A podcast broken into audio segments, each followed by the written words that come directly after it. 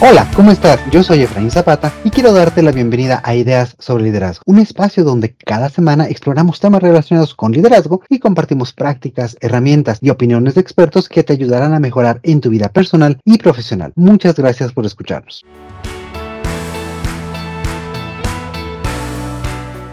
Y el día de hoy continuamos la charla con el editor de este espacio, Edgardo Bustamante, quien nos propuso un tema muy interesante que hoy continuaremos abordando. ¿Qué tal, Edgardo? ¿Cómo estás? Muy bien, Efraín, muy contento de estar hoy contigo y con nuestros amigos de la audiencia. Y también pues seguimos eh, festejando un poco que estamos iniciando una nueva temporada del podcast. Así es, iniciamos esta séptima temporada con este tema que tú nos estás compartiendo y proponiendo el día de hoy. Así que dinos, ¿cómo podemos retomar la conversación?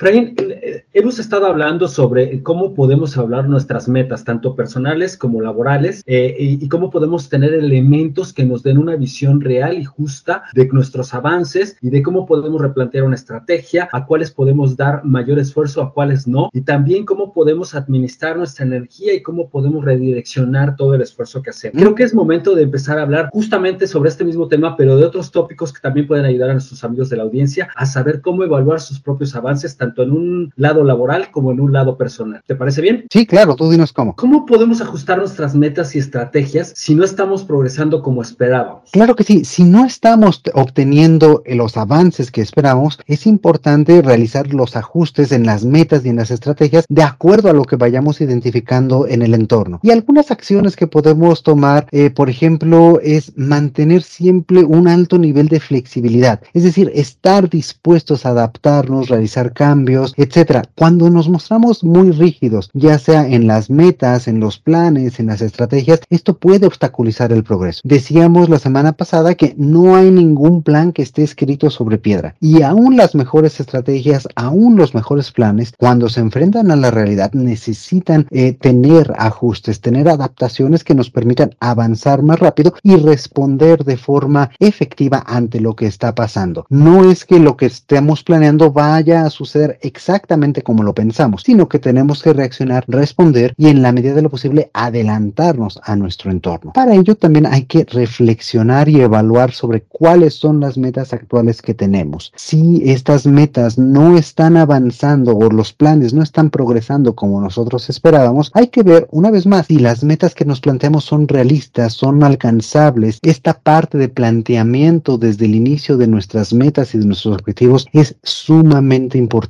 Y allí es donde también podemos ajustar las metas, a lo mejor en términos de plazos, de recursos o incluso reconsiderar su relevancia y ver si todavía forma parte de nuestras prioridades, que es un tema que platicábamos también la semana pasada. Aquí déjame compartirte un concepto que me parece muy interesante. En la gestión de proyectos hay una triada que me gusta mucho para plantear este tipo de ajustes. Está compuesta evidentemente por tres elementos, tiempo, costo y alcance. Imagínense ustedes que nos están escuchando que esto es un triángulo y en cada uno de los vértices está cada uno de estos elementos. Lo repito, tiempo, costo y alcance. Podemos hacer ajustes en cualquiera de estos tres vértices del triángulo. Sin embargo, cada ajuste que nosotros hagamos va a jalar los vértices opuestos. Por ejemplo, si nosotros queremos que un proyecto se, recorte el tiempo que nos va a llevar, tenemos dos opciones, o meter muchos más recursos para hacer que esto fluya mucho más rápido o disminuir el alcance que teníamos proyectado. Si nosotros vemos cómo ajustar las metas para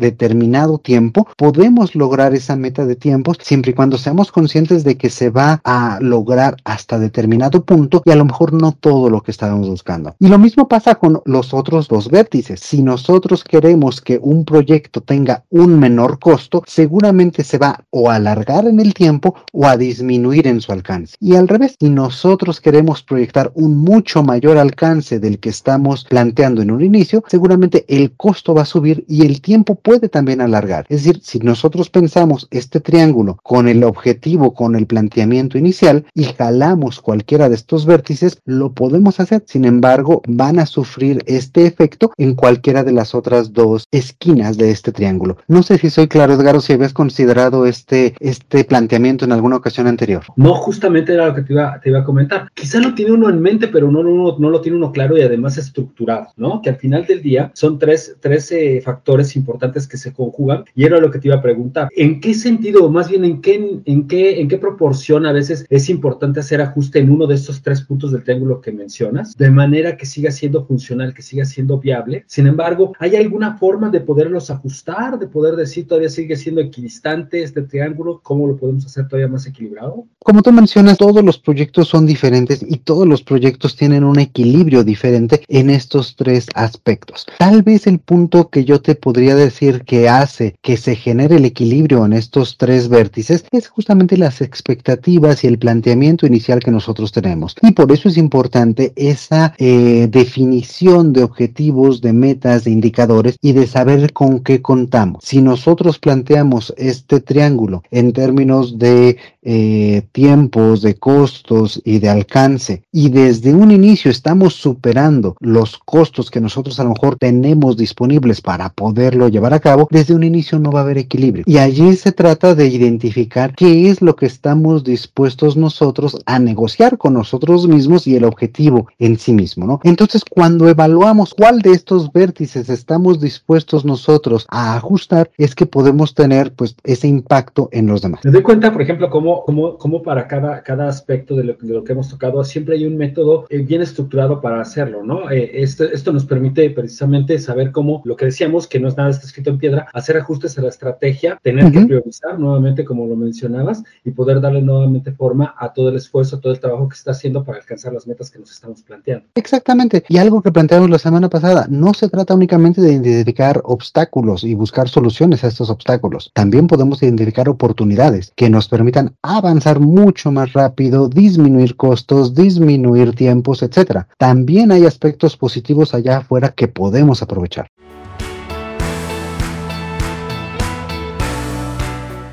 Y bien, cuando no hay avances, ¿puede ser necesario dejar de lado alguna meta? ¿Se puede llegar a ese punto? Sí, absolutamente. Incluso abandonar una meta por completo puede ser una decisión inteligente para dirigir nuestra energía, nuestros recursos hacia otras metas más alcanzables o más prioritarias. Y esto es algo que platicábamos desde un inicio, ¿no? Tenemos que tener claridad sobre para qué estamos dirigiéndonos hacia cierta meta y cómo esta se alinea con nuestros propósitos mayores, con nuestros objetivos mayores. ¿Y cómo me puedo dar cuenta de que a lo mejor es necesario abandonar una meta. Lo primero es cuando a lo mejor hay una falta de progreso significativo. Si llevas mucho tiempo enfrascado en cierta meta, en cierta actividad y no ves avances y ya ajustaste, ya agotaste todos los esfuerzos razonables para ver qué cambios haces en tu plan, en tu estrategia, en tus actividades, a lo mejor esa es una señal de que ya has dedicado suficiente tiempo y que el progreso no se va a dar, que esa meta a lo mejor no está bien planteada o no funciona como tú pensabas que iba a funcionar. Y eso nos puede llevar a abandonar esta meta. Otro puede ser un cambio de prioridad. Y, y, lo decíamos desde un inicio, hay que alinear muy bien las metas y los objetivos que tenemos con lo que queremos lograr en un plazo mucho mayor. Y estas prioridades pueden ir cambiando también a lo largo del tiempo, a lo largo de nuestra vida. Cuando tú tienes una meta que ya no se alinea, que ya no se habla, debido a que estás en una etapa nueva de vida, en que ya no resuena con tus intereses, con tus valores, con tu propósito mucho más amplio, pues es momento de reflexionar para ver si esa meta sigue siendo relevante y significativa para ti. Y si no es así, pues considerar abandonarla y abrir espacio para nuevas metas que sí se alineen de una mucho mejor manera con tu situación actual, con lo que quieres lograr y con hacia dónde quieres ir. Otro punto que puede indicar que ya es momento de abandonar una meta es cuando esta empieza a tener efectos efectos negativos en otras áreas de tu propia vida. ¿Por qué? Porque puedes estar descuidando a lo mejor tu salud, tus relaciones personales, tu bienestar emocional, etcétera. Cuando hay este tipo de desequilibrios, se genera mucha tensión y estas otras áreas de tu vida que son también muy importantes pueden sufrir a consecuencia de. Aquí lo importante es replantearte primero tú cómo estás trabajando hacia esa meta. A lo mejor no es momento de abandonarla, a lo mejor es momento de hacer ajustes significativos en tu estrategia, en tu plan, en tu forma de trabajo individual, en cómo gestionas tus esfuerzos y los de tu equipo. Y si aún así estás sufriendo muchas otras áreas de tu vida, a lo mejor es importante replantear esa meta. Y ahí otra vez, ver cómo se alinea con las prioridades que tú tienes. Un cuarto punto que te pudiera llevar a replantear por completo una meta es si hay hay cambios relevantes de circunstancias en el entorno eh, que pueden ser o no imprevistas. Eh, por ejemplo, cuestiones que están fuera de control, que cambian el mercado al cual te estás dirigiendo, que cambian el entorno, que cambian muchas cosas, pueden hacer que las metas que tú tengan ya no sean asequibles o que a lo mejor ya no sean relevantes. Pensemos, por ejemplo, cómo llegaron muchos cambios en nuestros objetivos, en nuestras metas a nivel individual y organizacional en los primeros meses de la pandemia. Allí sufrimos un cambio radical debido a circunstancias imprevistas en el entorno. A lo mejor tú te estás enfrentando a circunstancias con una magnitud mucho menor. Sin embargo, también tienen efecto en lo que estás planteando y qué puedes hacer para, para llevarlas a cabo. Lo último que te diría es que recuerdes que abandonar una meta no es un fracaso. A veces es necesario adaptarse, ajustar el rumbo y encontrar otras metas que sean más adecuadas, más realistas. Lo importante es reflexionar, evaluar y considerar diversas señales que te pueden estar dando indicaciones de que no es ese el camino que tendrías que seguir y pues tomar la decisión más adecuada para ti. Tocaste cuatro puntos ahorita en esta respuesta. En, el caso, de, en el hipotético caso de tener que abandonar una meta que te has propuesto. Uno fue si las cosas están fluyendo o no, que es un poco ver las señales, si esto puede ser viable o no, si las cosas, el entorno se está ajustando para lograrlo. La otra es un cambio de prioridades, ¿no? Al final todos tenemos el derecho de cambiar de opinión, el derecho de cambiar lo que queremos, ¿no? De transformar nuestros propósitos y demás. La tercera es cuando ya está afectando,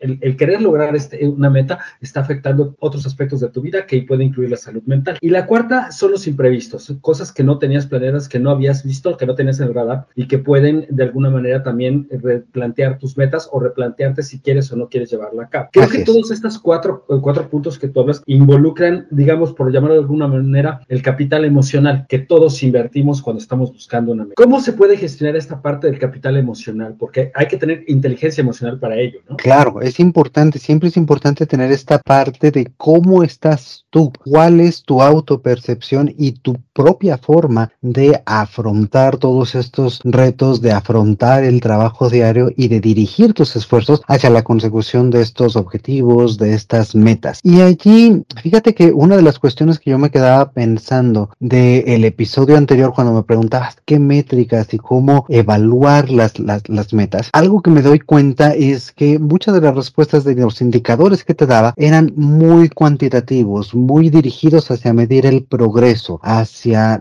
los indicadores, hacia las métricas, hacia esta parte muy medible. Y es correcto, eso es importante. Sin embargo, también hay que ver indicadores cualitativos que puedan destacar qué es lo que está pasando, cuál es la opinión sobre tu trabajo, la retroalimentación que puedes tener de otras personas a tu alrededor, de tu mismo equipo, de tus clientes, de las personas a las cuales vas dirigido con este tipo de iniciativas, de metas. Esto, cuando tú planteas estos dos elementos, puedes tener una visión mucho más completa, mucho más precisa de todo tu progreso, de todos tus avances. Y esto tiene que ver mucho con, con esto que comentas de la parte emocional y de cómo experimentamos nosotros nuestros propios avances. Una parte es la, la cuestión objetiva, la otra parte es la cuestión cualitativa de cómo nos están observando los demás. Y es importante integrar las dos porque muchas veces nosotros mismos tendemos o a menospreciarnos o a sobreestimarnos en cuestión de lo que estamos logrando y de cómo estamos avanzando. Por eso es importante ser objetivo. Y cuando descubrimos que no estamos logrando los avances que nos gustaría en las metas y los objetivos que nos planteamos, pues es muy común experimentar de muchas diferentes emociones. Pueden ser frustración, decepción, ansiedad, desmotivación, etcétera. Es muy importante reconocer bien qué emoción estamos sintiendo. Yo le digo, ponle nombre y apellido a la emoción. ¿Por qué? ¿Qué pasa? Normalmente nos quedamos con la emoción más superficial o más general y decimos simplemente estoy enojado, estoy frustrado. Sí, pero ¿cómo estás enojado? ¿Cómo estás frustrado? ¿Estás sintiendo ansiedad, preocupación? ¿Estás eh, sintiendo temor? ¿Estás sintiendo miedo?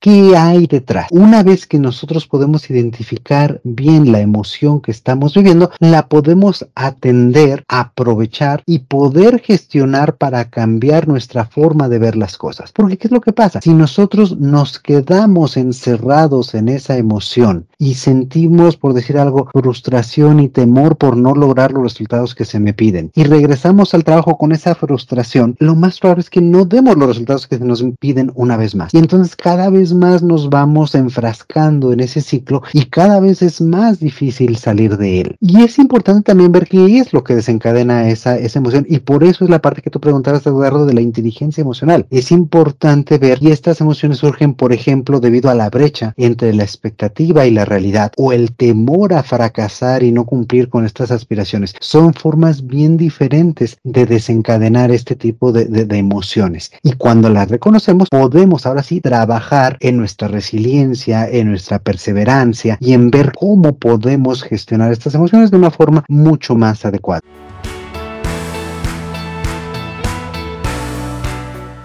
Me llama la atención una de las cosas que estabas comentando ahorita, de cómo es importante también el enfoque y cómo puedes capitalizar la frustración o de alguna manera capitalizar el hecho de que no logres las, las, las metas que te has propuesto.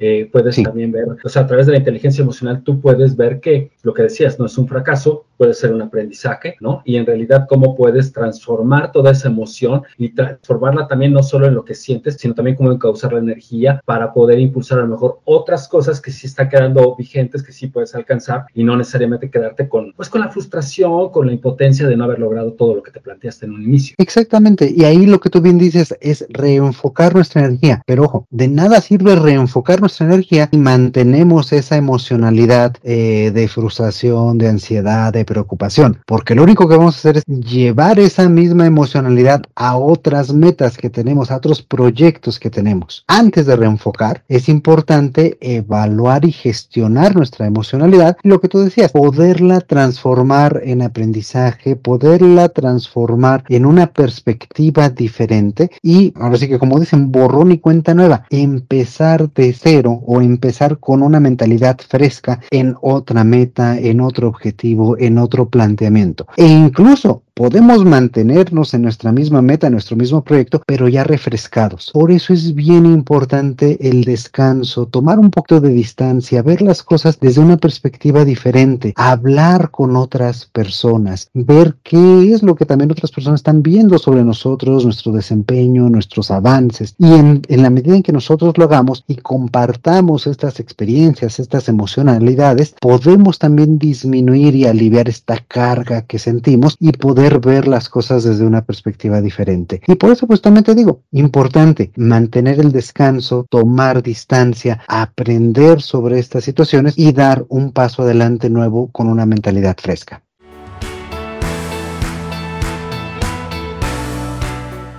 Efraín, es sumamente interesante todo lo que has planteado aquí porque creo que pasamos de una parte muy técnica o muy, muy estructurada, muy de lógica, de cómo evaluar las, las metas, a también cómo gestionar esta evaluación y los resultados, sobre todo que arroja. analizarlos muy detenidamente, muy objetivamente y también cómo gestionar las emociones que nos genera el ver los resultados de nuestros avances hasta cierto momento. ¿No crees? Creo, creo que esa es una parte importante que dejamos en la audiencia el día de hoy. Claro que sí, es muy interesante esto que nos planteas también, Edgardo, ese, ese que hicimos desde esta parte, pues más, como dices, estructurada hacia la parte más personal. Y es muy importante eso, mantener también ese equilibrio entre esa orientación a los resultados, a ir por más, ese, esas ganas y ánimos de crecer, abarcar y desarrollarte. Y por otro lado, pues también el cuidarte, el tener claras nuestras propias prioridades, nuestra salud física, emocional, mental, etcétera, y poder alcanzar ese famoso equilibrio de vida. Perfecto, Efraín. Yo me siento muy, muy contento y me voy con muchísima información el día de hoy, porque como te decía, era una pregunta que tenía yo siempre en mente de cómo, cómo llevar a cabo este análisis. Los amigos de la audiencia también se van con mucha información por delante para poder llevar tu análisis personal, tanto laboral como en el, plano más personal, nuevamente, valga la redundancia. Y pues yo te agradezco muchísimo que me hayas dejado acompañarte el día de hoy en una charla tan interesante. Muchísimas gracias a ti, Edgardo, por estar aquí. ¿Sí respondimos la pregunta? Sí, y además, eh, no solo respondimos la pregunta, sino también me das muchísimo muchísima más información de cómo manejar los resultados que obtenga de esa pregunta. Excelente, pues muchísimas, muchísimas gracias por traernos este tema, Edgardo. Y también muchísimas gracias a todos ustedes que nos escuchan como cada semana, ahora, como decía Edgardo, en esta séptima temporada de Ideas sobre Liderazgo. Nos encanta estar en contacto con ustedes, recibir sus comentarios, preguntas, sugerencias, dudas y que también hacen parte en la generación de nuestros temas y lo que traemos en este espacio. Y ya sabes, Puedes escribirnos todo esto al correo hola arroba ideas sobre liderazgo.com. Estoy seguro de que también pues nos has recomendado, has planteadole a tus amigos, a tus conocidos, a tus familiares que nos escuchen y que descubran este espacio o nuestras redes sociales que tú también ya sigues. Y pues por último, no olvides suscribirte a nuestro boletín mensual en el que recibirás información que te ayudará a profundizar sobre este y muchos otros temas que tenemos para ti. Como siempre, muchísimas gracias. Te mando un fuerte abrazo. Yo soy Efraín Zapata y te espero la próxima con nuevas ideas sobre liderazgo.